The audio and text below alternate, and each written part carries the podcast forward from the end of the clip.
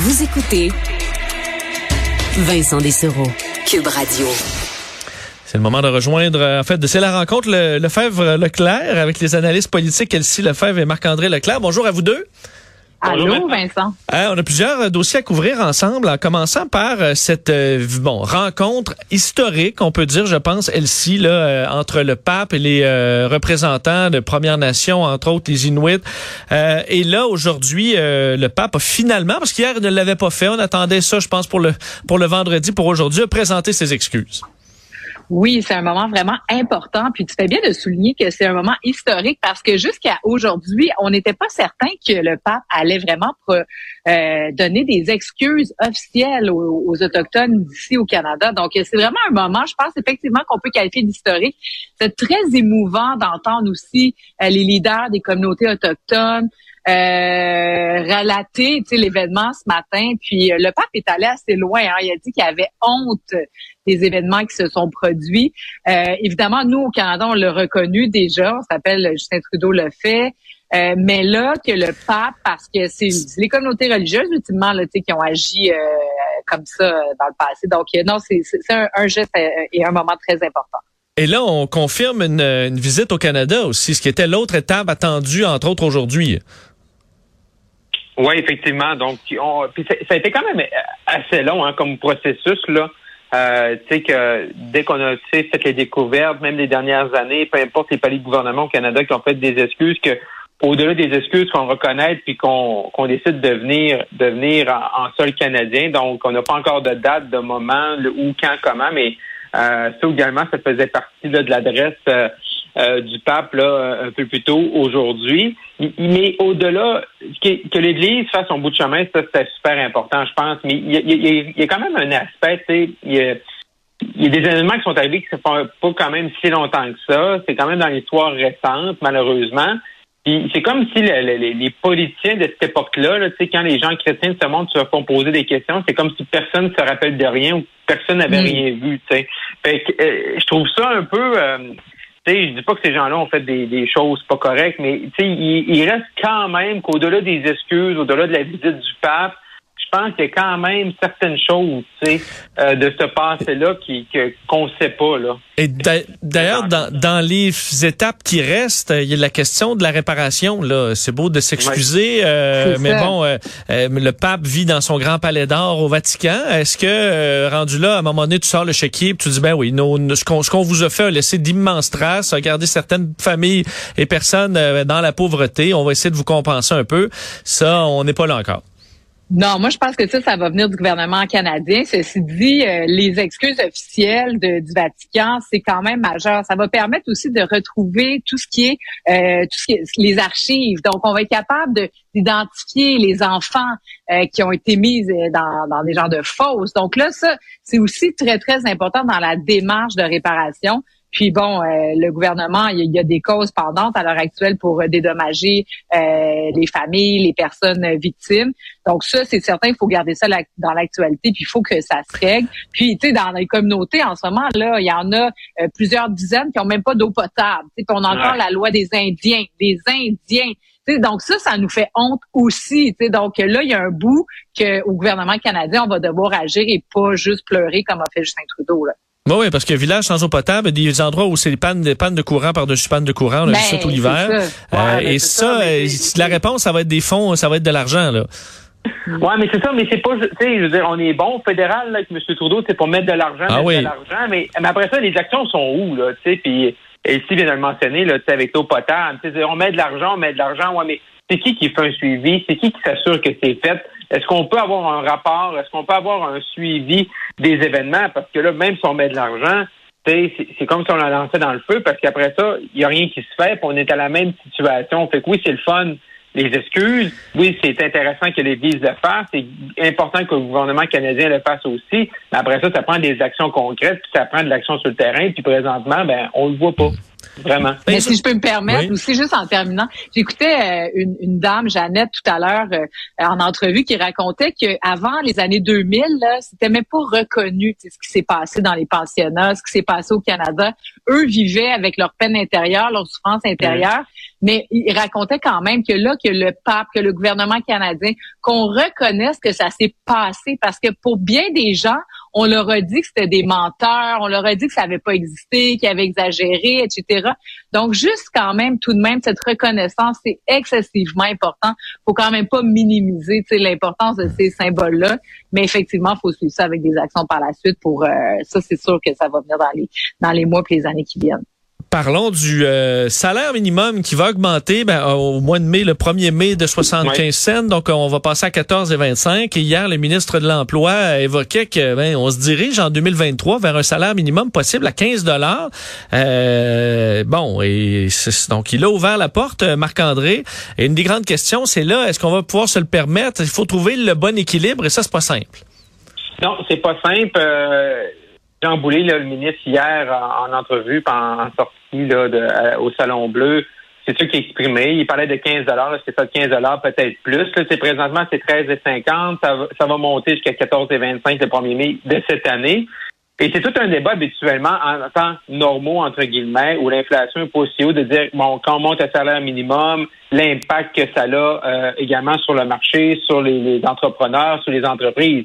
Mais là, euh, c'est sûr que dans le contexte actuel, quand M. Boulay nous parle de 15 dollars de l'heure avec l'inflation, c'est comme un peu normal. Je pense que euh, tout le monde, c'est ça, s'attend un peu à dire, OK, ben ça va probablement être ça la norme dans un an. Puis si c'est si c'est pas plus, hein. Euh, mais oui, on s'entend que pour ces gens-là, au, salaire minimum, c'est pas parce qu'ils vont, ça va être la manne soudainement. C'est, c'est qu'ils sont dans mm-hmm. l'inflation comme tout le monde, puis eux leurs factures ont monté pas mal aussi. Ah non, exact. c'est pas, euh, pas un cadeau du ciel. Là. Oui, parce que quand tu calcules là, à, à 15 de l'heure, quelqu'un qui travaillerait 35 heures semaine à 50 semaines, juste deux semaines de vacances par année, c'est un salaire de 26 000 par année environ. Donc, euh, on n'est pas là euh, dans, dans, des gros salaires, mais tout de même, ça donne quand même un peu d'oxygène. Mais en même temps, les entreprises n'auront pas le choix de donner des salaires supérieurs parce que avec la pénurie de la main d'œuvre, si tu veux garder tes employés, tu pas le choix, en quelque part, d'augmenter ce salaire-là, même si des emplois, entre guillemets, non qualifiés, parce qu'à un moment donné, les travailleurs ont le choix. Donc, oui, ils vont rester à l'emploi de quelqu'un, mais à la première, euh, euh, au premier moment où ça convient pas, ben la personne a dit ok ben bye, puis je vais me trouver un autre emploi. Donc ça c'est quand même positif que le marché soit capable un peu de concurrencer, mais ça va être, on va devoir suivre tout de même ce que les entreprises subissent comme impact avec cette hausse-là parce que c'est des dépenses supplémentaires pour eux aussi. Et je pense que même pour un entrepreneur là, qui mettons qui présentement qui, qui a des emplois au salaire minimum même si le salaire minimum monte à 15 pour ce que vient de dire, ils ne seront pas à 15, ils seront pas au salaire minimum ces emplois-là parce qu'il manque tellement de gens sur le marché que là c'est vraiment c'est vraiment les employés qui ont le gros bout du bâton puis tu peux négocier là, tu en vrai, tu, veux m'offrir le salaire, salaire minimum à, à 13,50, mais l'autre côté je peux l'avoir déjà à, à 2, 3, 4, 5 dollars de plus. Fait c'est sûr que ça place présentement les employés quand même dans une situation de négociation forte. Tandis que les employeurs, eux, ben présentement, ils n'ont pas le choix d'être imaginatifs, créatifs pour justement offrir des conditions de qualité aux gens pour essayer de les retenir. Et ils ont des défis de partout, là. Les chaînes d'approvisionnement, l'inflation, mm-hmm. eux autres aussi et compagnie. Là, c'est, ça va être euh, des, défis quand même importants. Euh, parlons du tramway de Québec en terminant, euh, Elsie, parce que c'est un dossier qui aurait fait surface encore toute la semaine, dont on a parlé à Québec. Euh, là, la CAQ, qui ont senti bon, on, les a vus débarquer du bateau pas mal depuis quelques jours. Ils ne sont pas convaincus de l'acceptabilité sociale du projet à Québec. Ben, c'est surprenant. Donc, c'est le ministre Julien aujourd'hui qui, euh, qui, sort là-dessus pour dire bon, ben tu il y a encore du travail à faire sur la. Donc, c'est comme s'il donne raison à, ses collègues qui la semaine passée, on le sait là, ont attaqué de, plein front euh, le, maire de, de Québec et le projet du tramway ultimement. Et donc là, moi, j'aurais pensé dans une stratégie politique que la CAQ aurait voulu euh, peut-être arrêter de parler de cet enjeu-là premièrement, puis ben peut-être montrer que finalement non, ils sont ils sont pour, puis qu'ils vont qu'ils vont donner des arguments pour appuyer le projet parce que tu sais l'acceptabilité sociale, ça vient aussi quand tu as tes leaders dans ta société qui appuient le projet. Si tout le monde hésite, il y a Éric Duhem qui dit qu'on doit mettre un moratoire, puis si tout le monde se met à, être frileux, ben c'est sûr que la population ultimement devient frileuse, puis les taux d'appui sont moins élevés. c'est décevant. Moi, de mon point de vue, évidemment, c'est sûr que j'appuie vraiment fortement ce projet-là. Je comprends pas la stratégie de la CAC là-dessus. On aurait dû accepter, faire les décrets, merci, bonsoir, puis mettre ça sous la table, puis partir en élection avec un projet cané et non pas une, somme d'incertitude. Ben, ce qui est difficile avec la CAQ, c'est depuis le début, c'est qu'on soit pour ou contre le projet, c'est que leur position est pas claire. Puis ça, je pense que là, c'est comme mm. si, à l'aube de l'élection, ils essayaient de la clarifier, mais pas clair non plus, d'être là, mais pas là, mais on n'aime pas si, pour mettre des conditions. Euh, moi, que, que, le gouvernement provincial commence à parler d'un projet, puis commence à, à, dire son point de vue, ça ne m'empêche pas de dormir la nuit.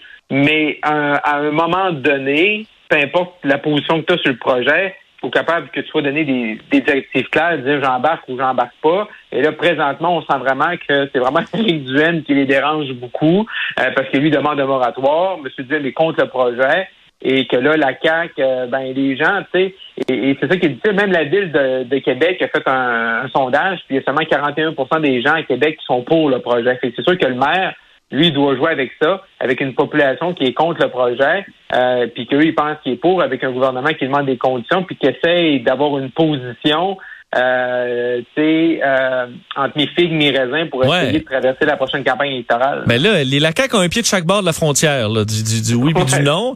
Euh, puis là, on s'entend que le maire souhaite le tramway plus que le tunnel. La CAQ veut plus l'inverse. Euh, on se demande mm. comment un ou l'autre de ces deux projets va pouvoir avoir lieu dans un temps raisonnable parce que c'est, on a des doutes mur à mur sur tous les aspects de ce projet-là d'un côté ou de l'autre. Mm. Oui, effectivement, les deux projets ont de l'eau dans le gaz, euh, puis c'est dommage. Euh, ben, personnellement, euh, le troisième lien, je suis pas convaincue de ce projet-là, pas du tout.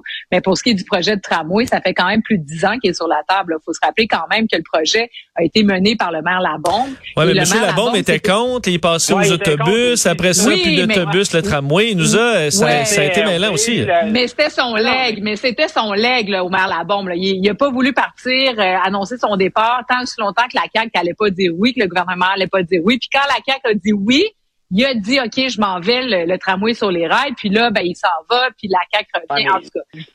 Mais, mais, mais, le problème avec Québec, là, c'est puis Vincent a raison, c'est que depuis le début, c'est parti tout croche là-dessus. Tu sais, euh, Régis Laboum, il a fait une campagne en disant contre le tramway. Six mois plus ben tard, oui, mais c'est il y a 10 ans, ça.